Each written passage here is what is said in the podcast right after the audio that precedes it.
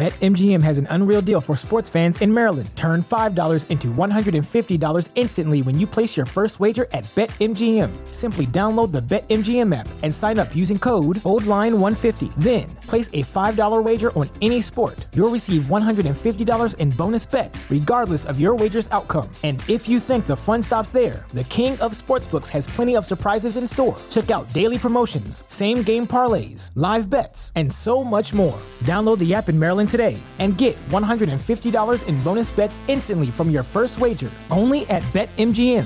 BetMGM and GameSense remind you to play responsibly. See BetMGM.com for terms. 21 plus only. Maryland only. New customer offer. Subject to eligibility requirements. Rewards are non withdrawable bonus bets that expire in seven days. From issuance, please play responsibly. For help, visit mdgamblinghelp.org or call 1 800 Gambler in partnership with MGM National Harbor. Promotional not available in Washington, D.C. 交互设计和新媒体，每种体验都值得认真琢磨。极光片语或长篇大论，和你分享我最赞的思维干货。阅读、旅行与互联网，世界大的能让一只熊在这儿啰嗦。一个人的播客，精彩永不嫌多。设计、思考与生活，听听狗熊有话说。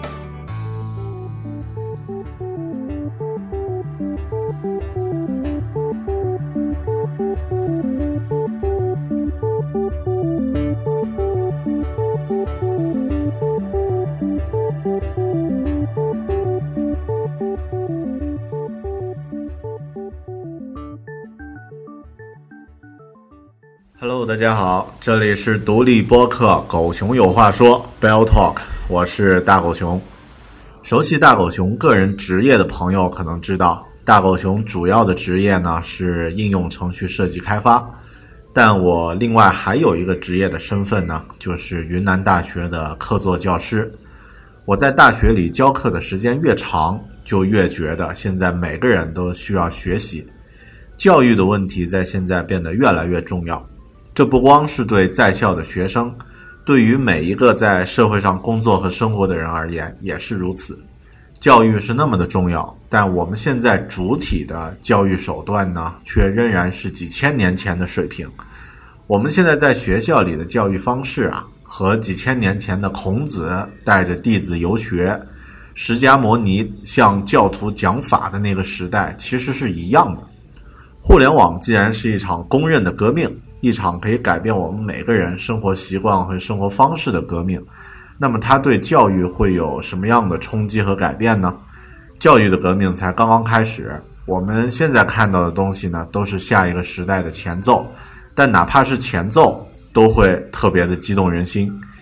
今天这期节目，大狗熊和你聊一聊 MOOC，也就是 Massive Open Online Course，大规模开放式在线课程。一场正在发生的教育革命。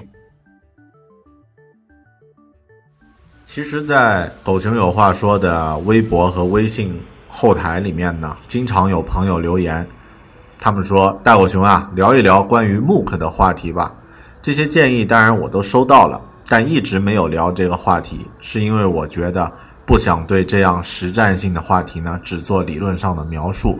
我不想只是网络上查一点资料就和大家大谈其谈什么是 MOOC。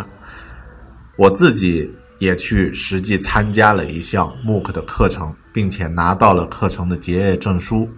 经过了一次完整的实战呢，我想我应该可以以实践者和观察者的身份来聊一聊这个热门的、可能会改变我们学习方式的话题了。我上的那门课。一期课程呢，就有数万人一起参加，最终呢，有一万多个同学完成了全部课程的作业和练习。所以这一期节目的标题也是因为这个典故而来的。在开始聊具体的 MOOC 之前呢，咱们先来聊一聊关于教育的那些事儿。在农业时代和工业时代，很多资源都是稀缺的，所以很多事情在我们现在来看呢，平凡无比，垂手可得。呃，唾手可得哈哈，讲错别字了，唾手可得，但在当时呢，却有着高昂的成本。比如现在我要去吃一只炸鸡腿，去到楼下的 KFC，十多块钱就可以买到了。但如果是在农业时代或者是工业时代早期呢，这种食物只有富人才能够吃得起，因为它的资源是稀缺的。在以前呢，教育也属于这个范畴，教育也属也是一种稀缺的资源，也需要高昂的成本。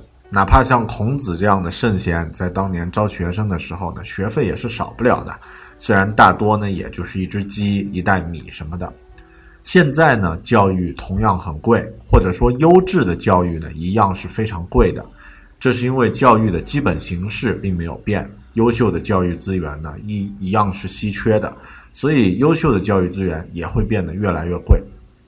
我家附近的明通小学啊，是昆明的名校，虽然它是一个小学，但它的入学竞争呢非常的激烈，每个学生入学的时候你都需要交纳昂贵的赞助费，据说呢已经达到了十万元的这样的标准，但。即便如此，还是出现了一些意外啊。虽然因为不久前的踩踏事件，明通小学呢成为呃视线的焦点，但这不是我们今天要讨论的话题。教育的形式没有变，资源一定是稀缺，所以像这样的学校，十万元的赞助费的形式呢，可能还会一直持续下去，甚至会变得更贵。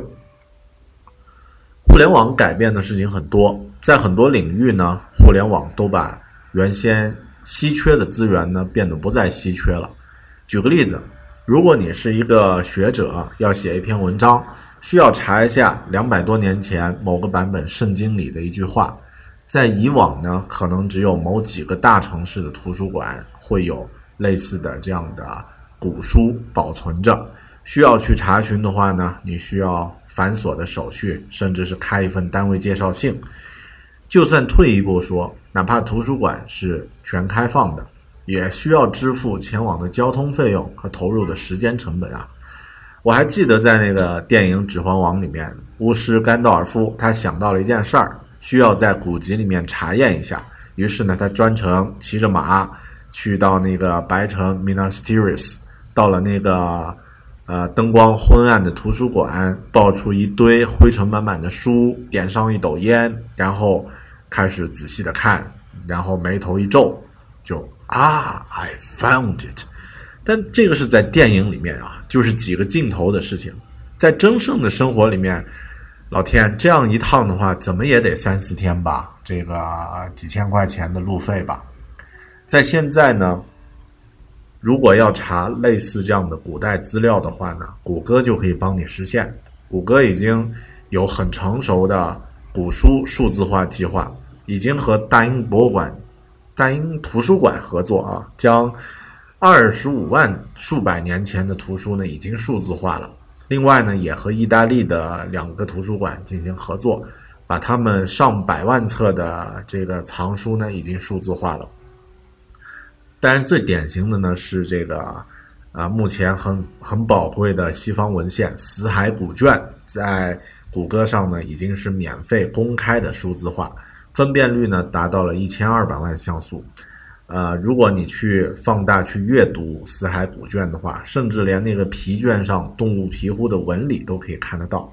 这已经是四年前的事情，二零一一年的事了。互联网呢，它把原来一些因为时间、空间或者是资源形成的壁垒呢打破了，人们可以更方便、更经济的获得原来因为技术限制稀缺的资源。再把图书数字化之后呢，下一个被改变的领域呢，就是教育领域。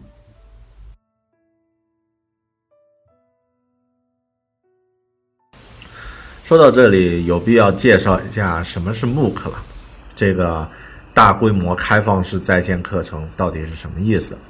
在维基百科里面，他是这么说的啊。说起来吐槽一下，维基百科的中文版里面居然没有 MOOC 这个词啊。呃，它的呃英文版是这么说的：A massive open online course MOOC，呃，is an online course aimed at unlimited participation and open access via the web。呃，就是大规模在线课程呢，是一项在线的课程，针对呃这个无限制的这个许可而且呢是通过网络的形式呢向大众开放。In addition to traditional course materials such as videos, readings, and problem sets, MOOCs provide interactive user forums that help uh, build a com community for students, professors, and teaching assistants. 啊、呃，说这个慕课的话呢， 呃，除了像常规的教学资源，比如说像视频、阅读材料，还有这个预设的问题呢，它也提供了一些交互的用户论坛，来帮助学生、教授和这个助教们建立一个针对课程的社区。MOOCs are recent development in distance education, which began to emerge in 2012. 说慕课的话呢，是在二零一二年开始爆发的一种呃远程的教育手段。好的，这个呢就是慕课这个远程教育的呃一种新的解决方案。简单来说呢，其实我们以前也接触过像呃网络公开课。其实网络公开课就只是一些简单的视频而已，看完视频这个事儿就完了。你没看也啊、也不重要，看完了也没什么具体的成绩。啊、呃，那其他有一些这个在线的课程呢，比如说像后面我会介绍到的 Linda 点 com 呀，或者像 YouTube 或者是优酷上的一些视频呢，也是可以走马观花的看一下。而这个慕课呢，它不一样，它有具体的课程设置，有具体的时间表，你必须按照老师预设的时间表来进行课程的实战，然后呢，需要去交啊、呃、按时交作业，最后呢有一个考评，整个这个流程呢是严格按照学校里的这个教学设计来进行的。当然，简单再说一下吧。根据根据国内的这个慕课学院这个网站，就是 m o o c 点儿果壳点 com 的这个他们的介绍呢，啊，慕课又叫啊 MOOC，是二零一一年末从美国硅谷发端起来的在线学习浪潮。简单的说呢，就是斯坦福、哈佛、MIT 这些顶尖名校呢，主动将他们的课程制成视频，上传到特定的网络平台上，免费供全世界的人们学习。从此呢，你可以足不出户，正大光明的听常青藤名校的课，可以一睹你崇拜了很久的名教授的授课风采。你甚至还可以获得一张名校名课的结课证书。啊，这段文字呢是好像是发在那个新华社的这个通稿上，所以显得特别的科普。那说一下慕课的特点啊，和以前的这些网络公开课视频不太一样。网络公开课呢，刚刚说了，只是简单的将传统的课堂呢照搬到晚上，然后呢放视频而已。而慕课的课程呢是定期开课的，呃，和学校的这个学期制很像。错过一个呃一次交作业的时间呢，你就没有成绩了啊。一般来说呢，就只能是等待下一次了。课程的视频呢，通常都很短，几分钟到十几分钟不等，更符合现在这个网络时代的阅读特点。另外呢，慕课的课课上还会有一些小问题，你必须在看视频的途中呢，去答对问题，才可以继续上课。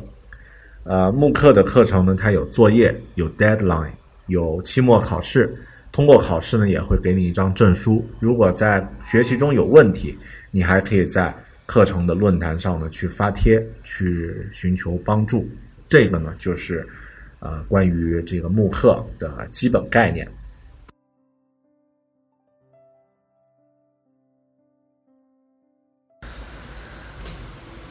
网络公开课出现了已经那么长时间了，为什么慕课在二零一一年、二零一二年才开始火起来呢？我觉得有这样的一些原因。嗯，首先是这个网络视频的这个带宽问题已经被解决掉了。其实这一点呢，我们现在的感觉都特别明显。比如说，像近几年有很多网络自制剧、微电影，包括像视频网站呢都起来，甚至呢，在这个前段时间呢，各种电视盒子也出现了很多厂家都在做这块儿呃市场。其实最基础的一个条件呢，就是现在网络的下载和上传的带宽已经有明显的改变。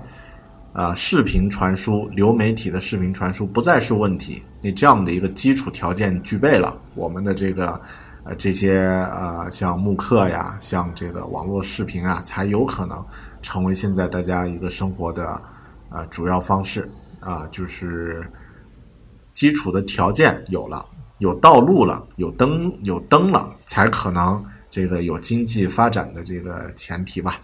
这个是第一个条件。第二呢是本身互联网的这个出现，或者说现在这个啊新时代呢有大量太多的新的行业和领域。传统我们说三百六十行，现在呢可能三万六千行都不止。不同的行业呢，你需要快速去适应、去了解，有很多新的需要学习的技巧和经验和领域。那这样的话呢，我们。呃，现在每个人都面临着第二次学习的概念，哪怕你在某个领域是一个专家，可能你会也会接触到一些边缘的、在边界的、在你的这个知识边界上的一些一些点，你需要去重新再学习。第三呢，我觉得是现在这个咱们所处的这个时代啊，信息革命的这个时代呢，其实充满了各种不确定性的，谁都不能说自己一定对某个领域有深刻的理解，因为可能马上这个领域就会面临新的改变。举个例子，比如说你是做汽车行业的，对汽车的制造生产一些传统的呃营销模式，4S 店怎么开呀，这些非常熟，结果突然现在来了个特斯拉。开店是开在这个像苹果 Apple Store 一样，开在啊每个城市的最昂贵的商业街。我们不再搞 4S 店这个模式了。那这个时候啊，以前你的知识就会出现作废的情况。那是不是我们得去学习一点新的东西呢？对，这个也是一个原因。呃，当然我自己觉得还有一个啊，对中国人来说啊，或者对我我身边的人有一个很直接的原因就是。现在娱乐的形式其实都已比较同质化了啊，这里是同质化，不是减肥皂的同质啊，是那个呃同样的性质啊，出现了这样的共同的趋势啊，选秀全部是选秀，这个演电视剧全部是某一种类型的电视剧，呃，这个晚会呢，大家都是一种风格啊，这个做脱口秀都是哎这样的风格，好的。呃，那实际上娱乐形式同质化就会出现，我们还是会有一些不同的需求。比如说，我还是觉得这个时间一个小时的时间，如果拿来看一个网络剧，看一个这个很无聊的八卦新闻，好像有点太浪费了，有有点微弱的焦虑感。那是不是我拿拿来学点什么东西？哪怕这个东西并不是太对我现在的生活有直接的帮助，但是呢，它也。算是不那么无聊的一种打发时间的方式，呃，这也算是一个原因吧。其实最本质的原因，我觉得是克服自己的焦虑，这个是最底层的原因。因为我们现在因为信息时代啊，这个每个人的时间都多出来很多啊，可以更好的通过学习的方式来花掉你比较多的时间吧。这个呢是为什么 MOOC 会火起来的一些原因，我自己的。呃，感觉，如果你现在在听节目听到这儿啊，说明你对这个慕课这个形式可能还是比较呃有有有这个进一步了解的欲望吧。啊，那为什么你应该去了解一下慕课这个这个这个领域，或者说这种啊这种新出现的形式呢？同样的，我也觉得有这样的一些原原因。首先，这是一个成本低调、低到可以忽略不计的超赞的学习方式。举个例子，呃，优秀的教育教育资源啊，成本从来都是非常高的。中国古代如果要学一门独门武功，都是传男不传女。外人如果要学呀，都只能爬在墙边去偷看练功啊，被发现还有被打断腿的危险。哪怕是几年前，你去一流的名校，像北大、清华蹭客厅啊，嗯，这个一样也是需要不小的精力投入，也是需要门槛的。那慕课现在呢，主体的这些平台都只和世界名校合作，许多知名教授呢在慕课开课，这个呃名校名师这个资源是不再是稀缺资源了。我前几天还看到有一门新开的课呢，叫做《狂怒的宇宙》，它是讲这个关于天文的一些知识。讲的老师呢是一门啊，是一位德国诺贝尔奖的一位教授开的课，免费的，在规定的时段内报名就可以上。想想看，你去学一下这门课啊，然后这个对啊这个天体对天文有一些基础的了解。以后遇到有人在聊什么 Big Bang 呀、大爆炸呀、银河呀，啊，你就随便讲讲，你就淡淡的讲几句关键的，把别人镇住，最后再来上一句，啊，我的老师是诺贝尔奖得主啊，那才是比逼格还逼格呀。第二，呃，用进废退，人的大脑也是一样，这也是我们需要去了解一下慕课这个形式的一个重要原因。现在很多人都在自嘲，说自己最黄金的时期都是高三时期了啊！那个时候上知天文，下晓地理，低头可以写激扬文字，抬头可以解几何谜题。现在呢，万万没想到，基本只是会看一个万万没想到网络剧的渣，战斗力只有五。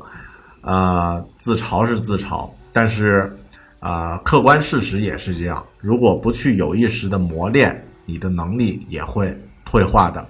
如果你不是那种在铁盒子里面安度晚年的节奏呢，还是有必要给自己一些压力。慕课呢，可以算是一种非常好的给自己良性压力的修行方式了。第三呢，练外语，这可能是学习慕课最基础的一项收获，因为大部分的课程呢都是纯英文教学，一堂课下来又是听啊，又是记笔记，还得写作业。不懂的地方呢，还可能会去论坛里面去和同学们交流，当然也是用英文。你的英语水平不提高才怪呢。呃，如果自己觉得英文的确还还有点烂的，也不用太紧张。如果你选的课是具体的某些专业性较强的课程呢，其实英文反而会很简单，因为都是专业词汇嘛，交流起来也不会太难。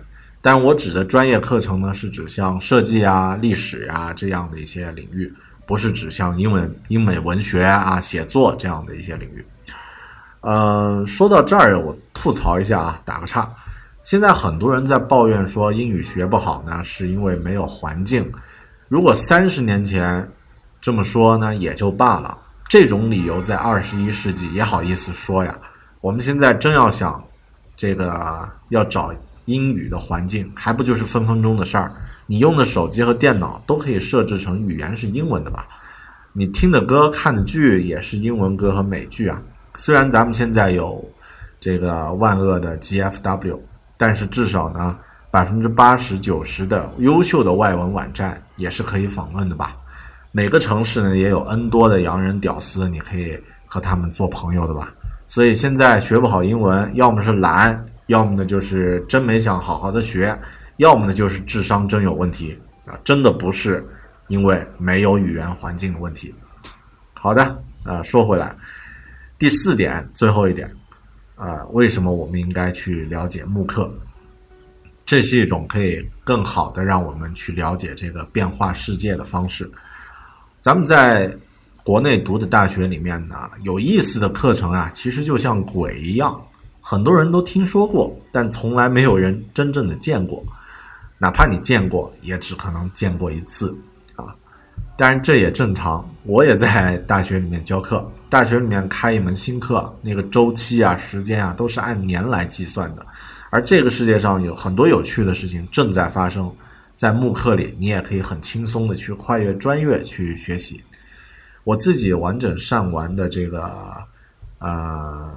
人工造物的这个设计课程，有的同学呢是音乐家，有的同学是程序员，还有一个是赛车手，开摩托车的。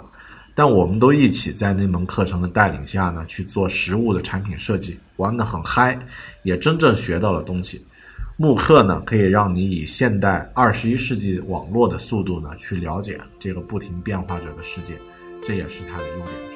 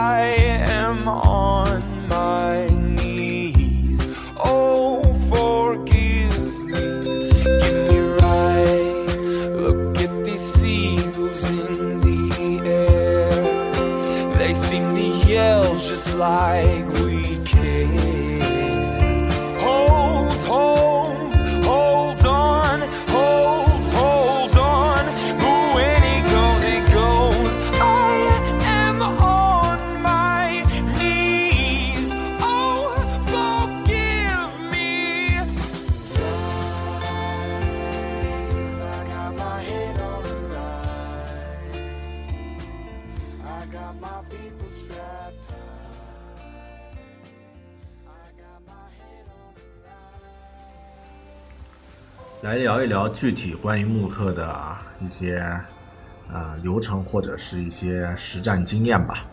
目前呢，慕课的平台有好几个，就有点像一开始有微博的时候呢，有新浪微博、有腾讯微博、有搜狐等等等等。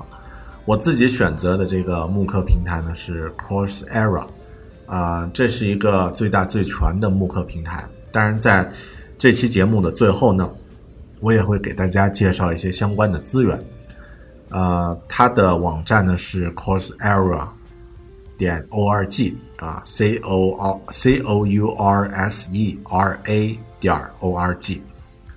在 Coursera 上选课呢很简单，进它的首页呢注册一个账号啊，这个填邮箱，巴拉巴拉啊，这些不说了。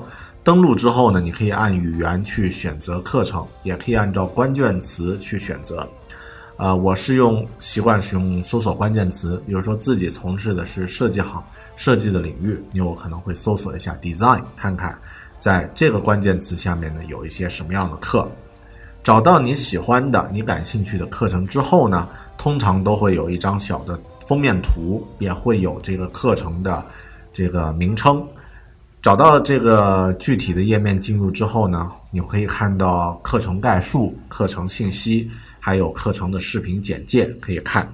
比较重要的信息呢是看一下像班班次，就是开课和这个结课的这个时间啊。你这个也可以看一下对呃学生的，就是报名者的这个呃基础知识的了解和要求啊。有一些比如说很专业的课，像这个编程的程序语言的课呢，可能需要像呃程序语言的基础呀、算法的基础呀。如果你没有这些基础的话呢，最好斟酌一下。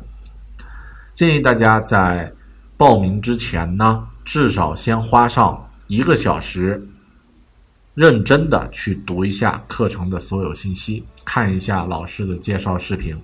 毕竟你接下来呢会花上这个好几周甚至几个月的时间呢，每周呢花上好几个小时呢来进行学习，来上这个课。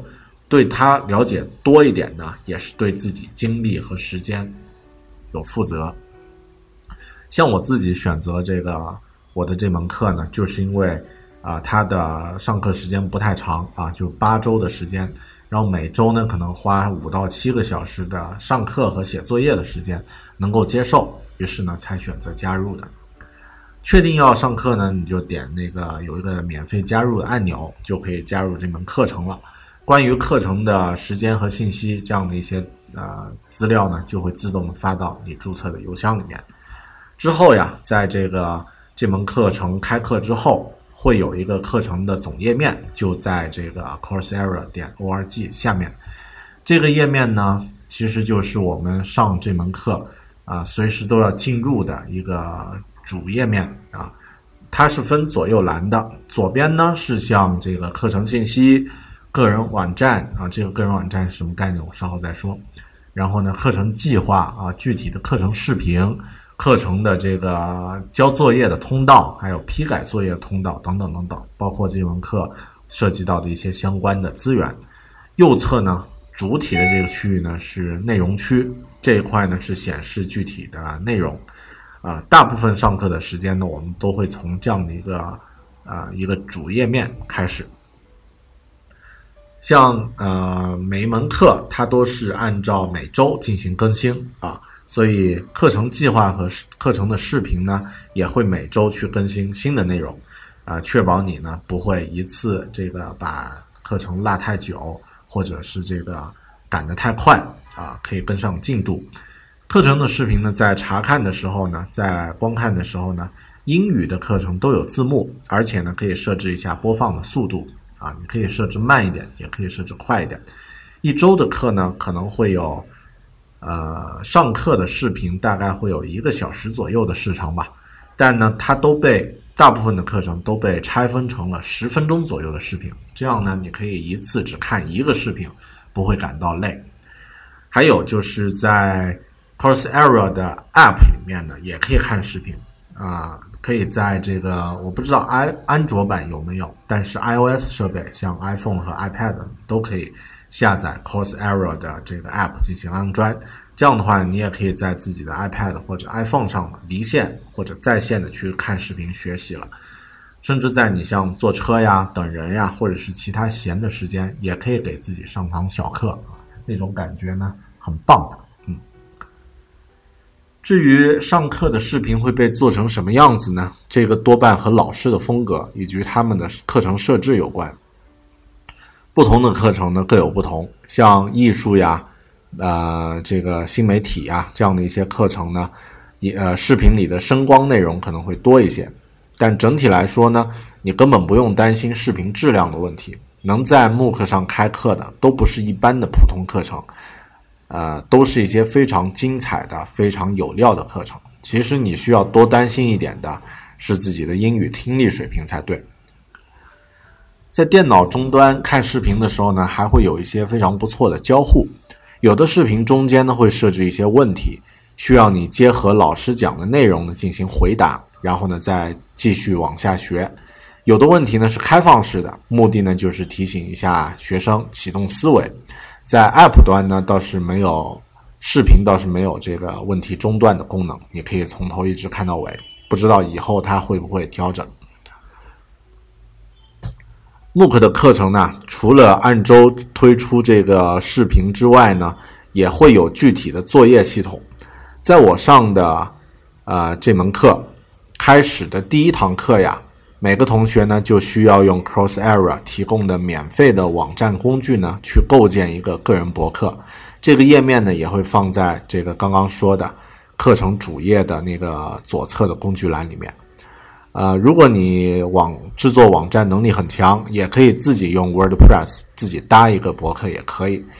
这个目的呢，其实就可以就是让自己每周呢把作业，通常是图片和文字的形式呢上传更新到你的这个博客里面，这样呢助教和其他同学就可以看到你的作业了。通常情况下，每周都有作业。刚刚说过了，慕课的第一个词就是 massive，大规模的意思。这个规模有多大呢？这么说吧，我们在大学里上的上过的课呀，最大的课堂可能就是两百多人、三百多人左右的这种大课。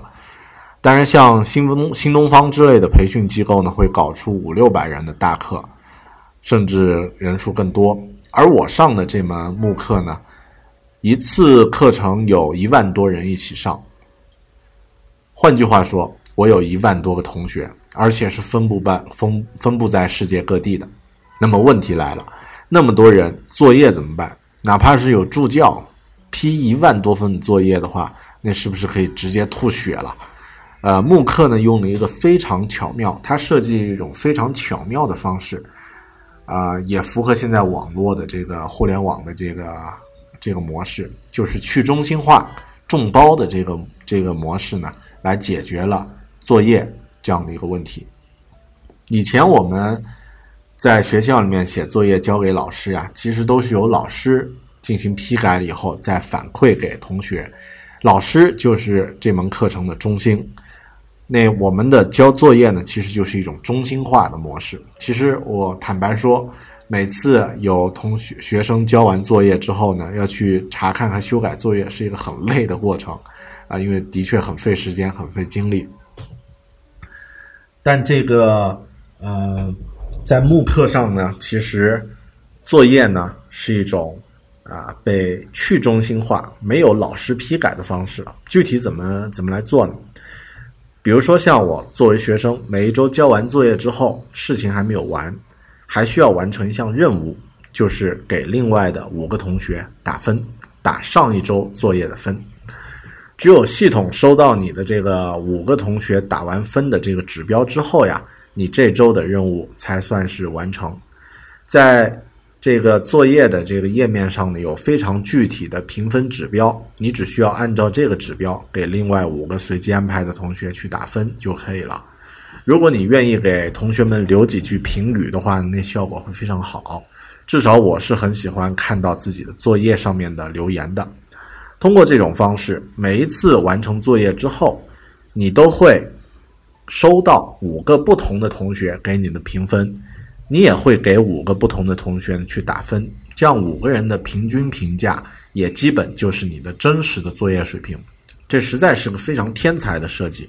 通过这种方式呢，哪怕是数万个同学的每一期的作业，老师和助教根本都不用花时间再额外的再去看。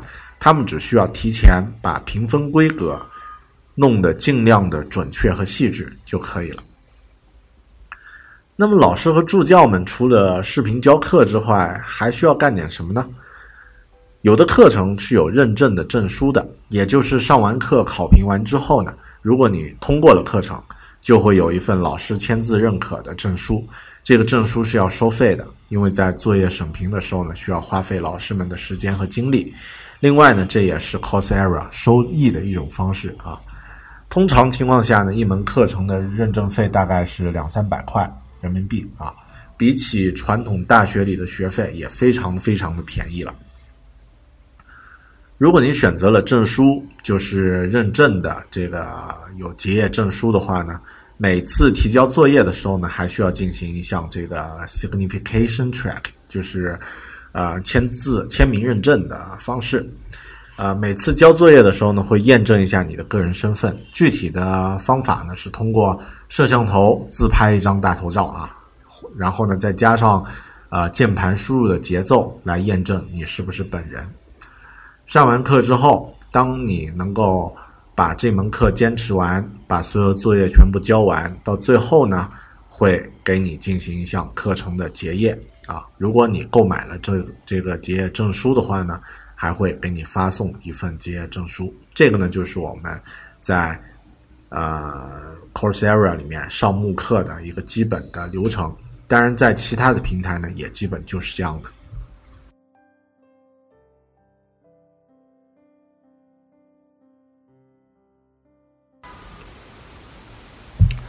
好的，接下来来聊一聊我具体上的这门课吧。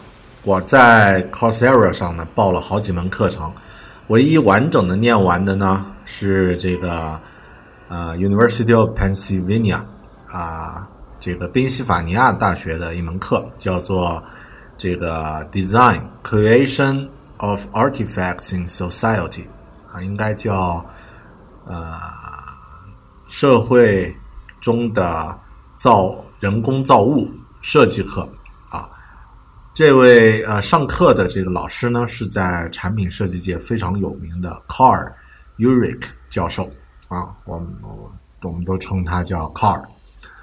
呃，Carl 是一个有着自行车运动员身材的老帅哥，然后他还是个教授，而且呢是这个宾夕法尼亚大学的这个 Wharton 学院的副校长。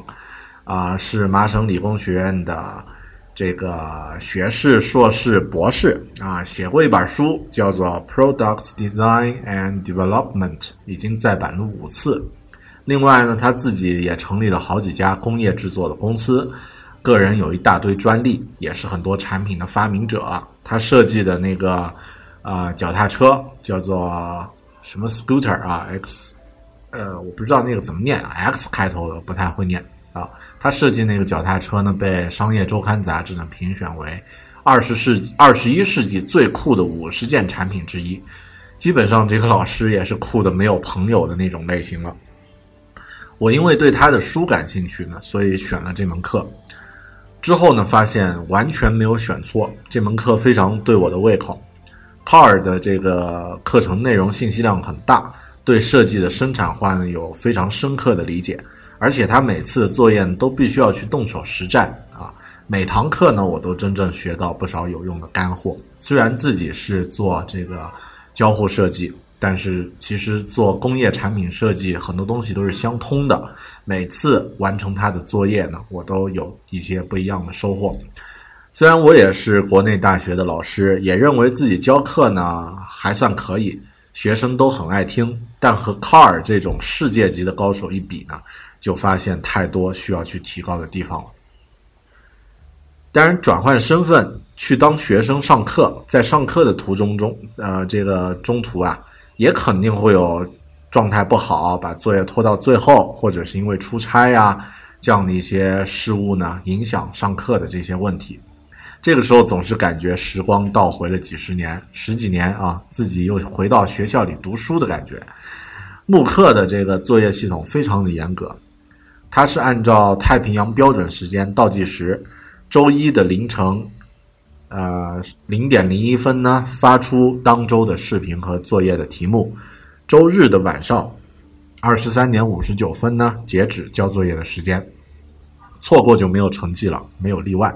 还好呢，我基本保证了在上课的这八周呢，每次都能踩着点儿把作业提交。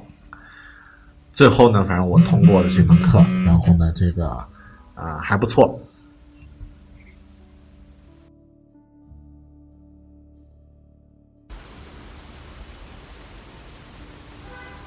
在课程结束的视频里呢，卡尔自己也觉得非常的感慨。他作为教授，教书教了二十五年，以各种形式，大概教了一千二百个学生。而这个为期八周的课程呢，有数万人参加，只是一期啊，后面还有很多期，一期就有上万人最终完成了全部的课程和作业。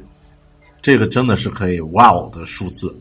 换句话说呢，以往每年只有四十八人可以跟随像卡尔这样世界顶级的大师去学习他的课程，而现在呢，空间和学校的门槛呢，已经不再是壁垒了。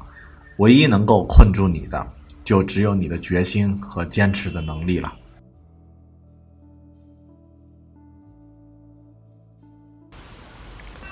最后呢，咱们来分享一些参加慕课课程的贴士吧。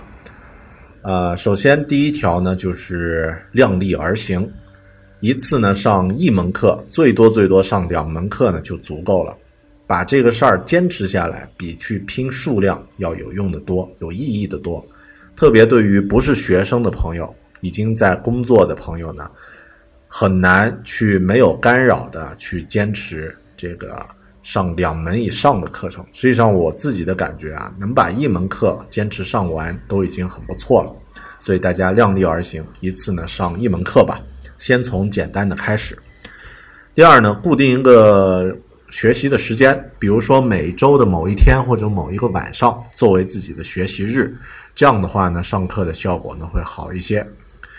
第三呢，一定要去记笔记，如果只是去听一下那个视频的话。最后你的收获，啊不会太多。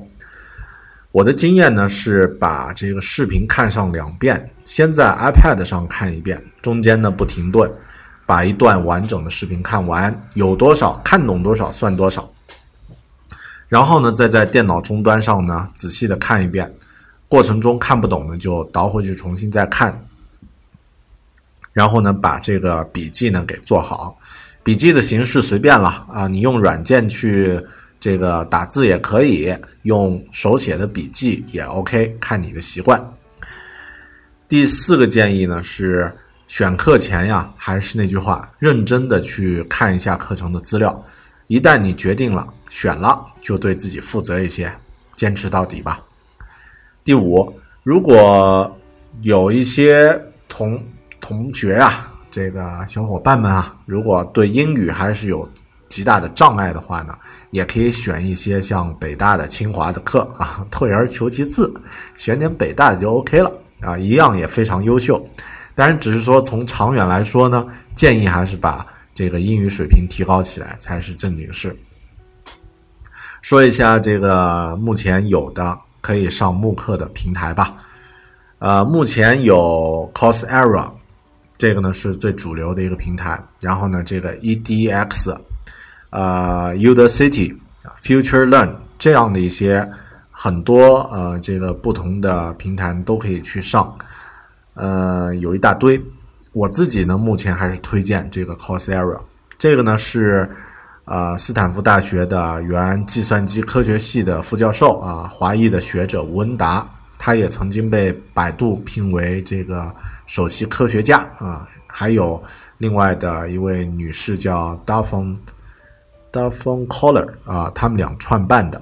目前呢，这个 Coursera 上呢已经有四百多门课程供你去选了，这里课程质量非常高。另外还有一点非常重要，Coursera 的课程的视频呢不用翻墙就直接可以看，比较省事儿啊。除了慕课之外，还有其他什么样的一些学习资源可以推荐呢？这个话题就复杂了。现在网络带宽呢，已经让高清视频的在线播放成为一种常态，所以目前的学习资源当然是很多的。传统的有各个大学的网络公开课，比如耶鲁、哈佛、斯坦福、MIT 都有。然后呢，在呃在 iTunes 上也有 iTunes U 啊这样的这个。网络免费的学习资源，像斯坦福的这个 iOS 开发课程呢，也是每个 iOS 开发者必上的一门课。除了网络公开课之外呢，还有像 Linda 点 com 这样的偏实用性的专业课程。如果你想学一下像 Photoshop 呀或者 Final Cut 啊这样的一些软件的操作技巧呢，那么 Linda 点 com 就非常合适。呃，另外还有印度裔的创业者可汗啊。他创建的这个可汗学院，啊，这个名气太大了，你应该有听过。上面有很多技术和基础领域的课程，呃，一些基础领呃一些基础理论，比如说像数学呀等等的一些课程。呃，除此之外，其实像 YouTube 还有国内的优酷上面也有非常多的免费学习资源。如果把范围再扩展开来的话，其实 TED、TED 都可以算一种在线学习的一种形式。于是问题就来了，在线学习哪家强？呃，好的，我不评了。说起 TED，在 TED 上呢，也有和在线学习视频啊，在线视频学习这个领域有关的一些演讲。这里呢，也给大家推荐一下，像那个长尾理论的作者 Chris Anderson 啊，他也是这个连线杂志的这个主编，前主编啊，他做过一场名为。呃，How Web Video Powers Global Innovation，这个是二零一零年的一场演讲，啊，可以去听一下。然后呢，刚刚提到过的那个可汗学院的创始人 Samantha 可汗，嗯，可汗英文应该怎么念？Kang，嗯，不管了，啊，他也做过一场叫做 Let's Use Video to Reinvent education 啊，这样的一场演讲，二零一一年的。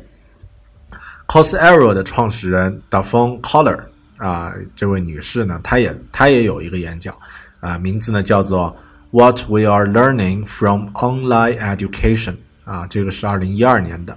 这几个演讲的链接呢，我会放在播客的介绍文字里面，大家也可以找来看一下。好了，说了那么多呢，其实也只是讲了一些关于慕课的基本情况。如果以后有机会呢，我可能会在自己的视频节目里面做一些与慕课相关的节目，甚至可能有一天我也会在线上课哦，啊，也说不定哦。到时候呢，请你一定来捧场。啊，对了，我的视频《狗熊有话说》视频版呢，在 iTunes 播客频道呢已经被大图推荐了。上期呢也聊关于。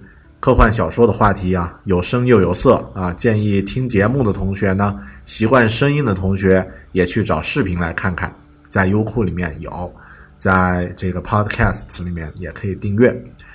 最后再说一下咱们节目的收听方式吧，大家呢可以通过像这个苹果平台呢，可以在 New Radio 啊、苹果自带的这个 Podcasts，或者是这个荔枝 FM 这样的 App 里面呢可以收听。呃，如果是其他平台的用户，还有这个电脑平台的这个听呃听友呢，可以在这个 New Radio 点 FM 啊、这样的一个网站上去收听，也可以在我的官方网站啊、去收听。官方网站官方网站的这个链接呢是三 w 点儿 bell talking 点 com，三 w 点 b e a r t a l k i n g 点 com。我的微信公众号呢是“狗熊有话说”这五个字，搜索的话就可以找得到了。个人的新浪微博呢是 i 大狗熊啊，大家可以通过这样的一些社交平台呢啊找到我的节目，或者是和我联系。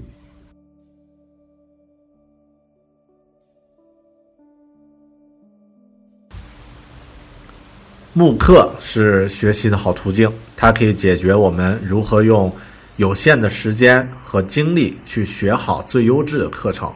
但为什么要学这些课程，甚至是为什么要学习这样的问题呢？没有别的人或者是方法可以回答你。能回答这个问题的人呢，只有你自己。而答案本身呢，直接关系着你是不是能够坚持做完这件事情。谢谢你收听《狗熊有话说》，咱们下期再见，拜拜。